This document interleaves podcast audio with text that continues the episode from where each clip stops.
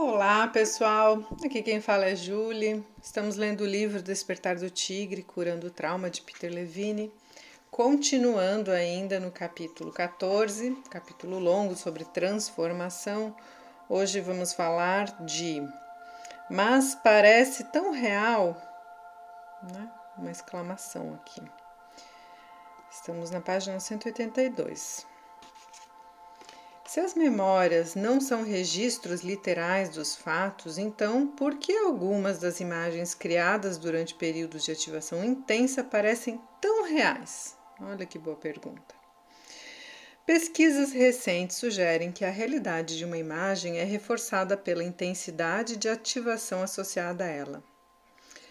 Perry Glore, um cirurgião de Montreal, que 50 anos depois trabalha na mesma cidade em que Penfield trabalhou, descobriu que as memórias que Penfield relatou só eram ativadas quando os eletrodos estimulavam simultaneamente as áreas sensoriais e a porção límbica do cérebro. A área límbica do cérebro é responsável em grande parte pelos sentimentos e emoções. Glor e seus colegas concluíram que algum significado afetivo, emocional ou motivacional de uma percepção pode ser pré-requisito para que a percepção seja experienciada conscientemente ou lembrada, e pode implicar que todos os fatos percebidos conscientemente precisam assumir algum tipo de dimensão afetiva, mesmo que pequena. Em outras palavras, concluíram que os sentimentos emocionais são essenciais para a experiência de lembrar.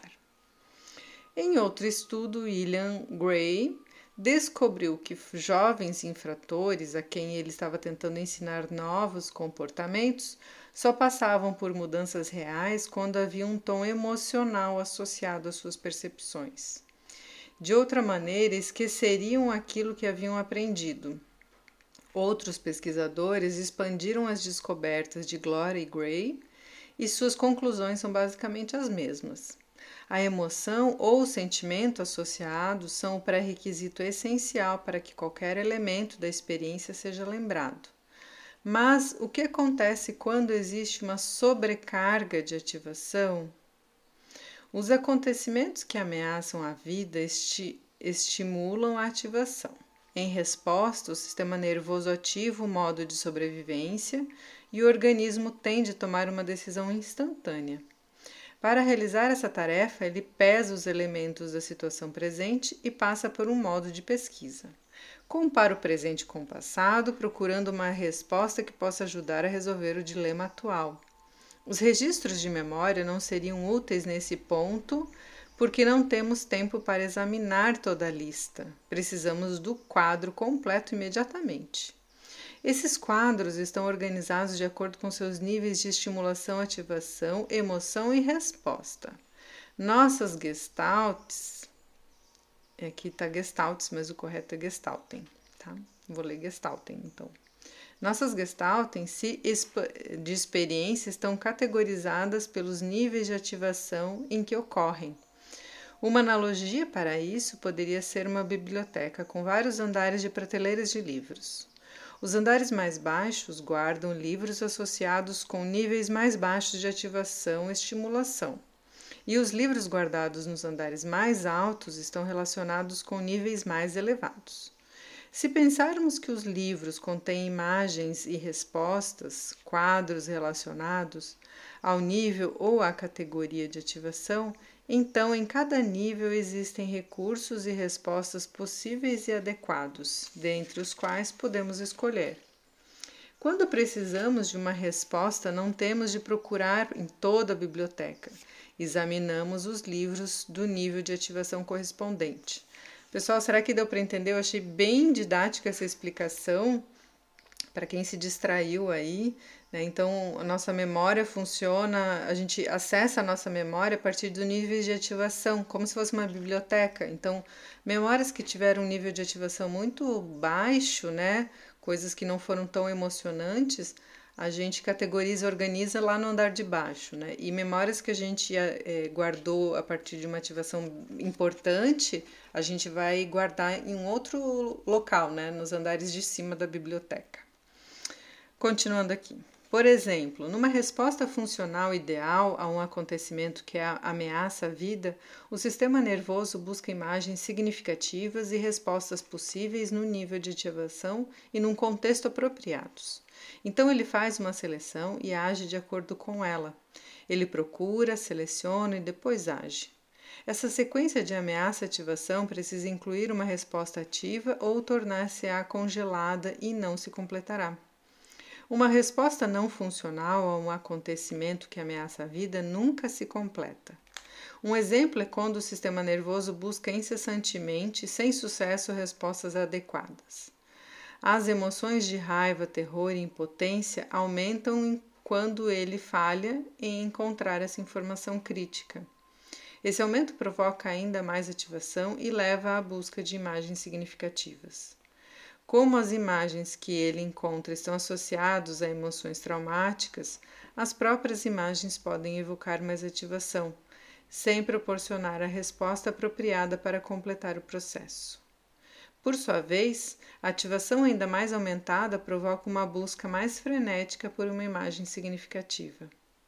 O resultado é uma espiral contínua e crescente na qual buscamos imagens guardadas em nossas prateleiras. Conforme nossas emoções aumentam, aumentam, ficamos mais desesperados para encontrar uma resposta apropriada à nossa situação e começamos a selecionar indiscriminadamente qualquer imagem ou memória. Todas as imagens selecionadas estão relacionadas a estados emocionais semelhantes e altamente ativados, mas nem sempre são úteis para a nossa sobrevivência naquele momento, elas são o combustível do vórtice do trauma. Qualquer ativação emocional associada com uma imagem gera uma experiência de memória. Uma memória é criada quando uma pessoa em desespero seleciona imagens associadas com um tom emocional semelhante, mesmo que o conteúdo seja diferente. Essa memória frequentemente é aceita como a verdade absoluta sobre o que aconteceu. A pessoa traumatizada acredita que ela é verdadeira por causa do alto nível de emoção associado a essa experiência. E se a pessoa atingir esse alto nível emocional durante uma sessão de terapia, o que, que acontece? Qualquer sugestão ou pergunta exploratória do terapeuta quase certamente será incorporada a essa versão limitada e crescente de uma experiência. A pessoa começará a aceitar essa versão como verdade absoluta irá agarrar-se com tenacidade a essa verdade emocional. As memórias precisam ser entendidas a partir de uma perspectiva tanto relativa quanto absoluta. Quando não estamos comprometidos em encontrar uma verdade literal, permanecemos livres para experienciar a, cura de forma plena e compassiva, dada pela alternância rítmica entre os vórtices de trauma e de cura que ocorre na renegociação. Quando nos permitimos criar uma memória que não seja necessariamente literal, como Margaret, Marius e muitos outros fizeram, abrimos-nos para a cura. Embora não tenhamos uma convicção literal e emocional da verdade, obtemos uma perspectiva compassiva por nossos próprios recursos, vitalidade e força. Com frequência obtemos uma impressão daquilo que aconteceu conosco no passado. É prudente mantermos nossas memórias em perspectiva e não nos sentirmos compelidos a aceitá-las como verdade literal. Podemos aceitar essas ambiguidades históricas como uma fusão de experiências. Lembre-se, a maior parte da memória não é um registro coerente e contínuo de algo que realmente aconteceu. Ela é um processo de reunião de elementos de nossa experiência num todo coerente e organizado. Além disso, frequentemente separamos os elementos de uma experiência traumatizante em fragmentos para diminuir a intensidade das emoções e das sensações. Em consequência, existe a probabilidade de que apenas fragmentos de um, de um fato traumático lembrado sejam inteiramente precisos. Em geral, a memória completa de uma experiência traumática tem uma probabilidade muito maior de ser uma compilação de elementos de diversas experiências.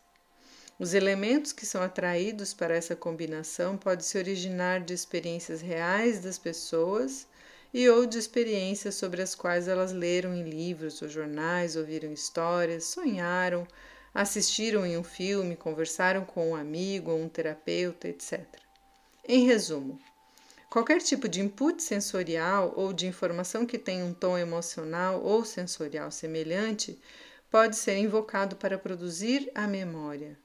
No que diz respeito ao organismo, todos esses elementos de experiência são equivalentes se tiverem o mesmo tipo de impacto emocional e de ativação. O que a sensopercepção está tentando comunicar é é assim que eu sinto.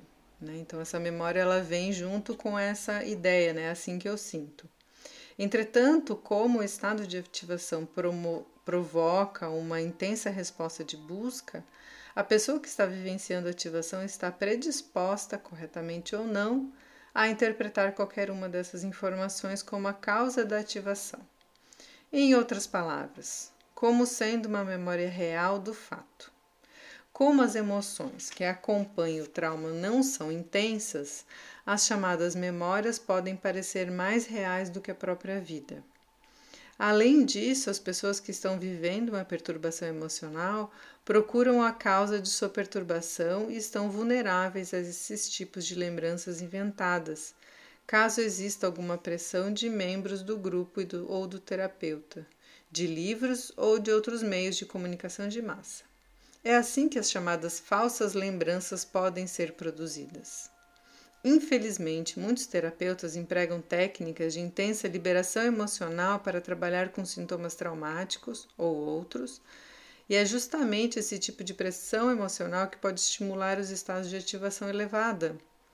Quando isso acontece, vemos o aparecimento de poderosas colagens experienciais que são percebidas como sendo memórias verdadeiras, por causa da sua intensidade.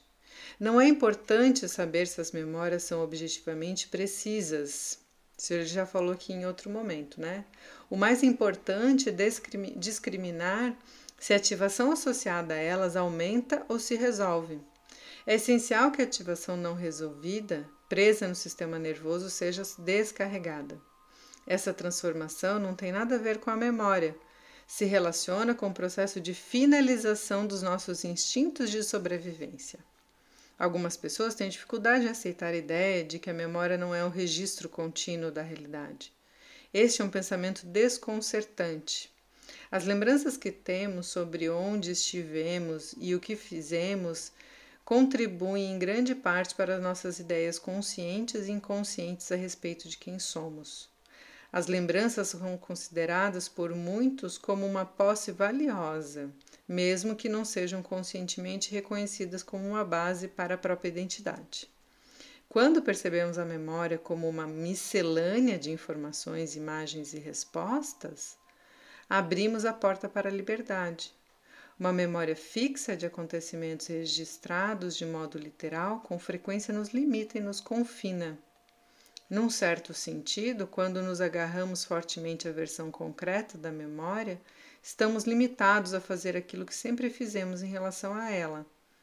O dilema é que o trauma não resolvido nos força a repetir aquilo que fizemos antes. Conjuntos de possibilidades novas e criativas não nos ocorrem facilmente. A chave para transformar o trauma é nos mover lentamente na direção da flexibilidade e da espontaneidade.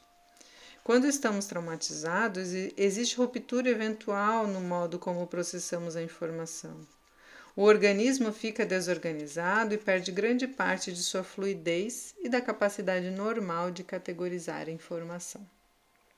A função auto-organizadora normal do organismo precisa ser restabelecida. É importante entender que a escolha por focalizar as memórias, mesmo que elas sejam basicamente precisas, irá diminuir nossa capacidade de sair de nossas reações traumáticas.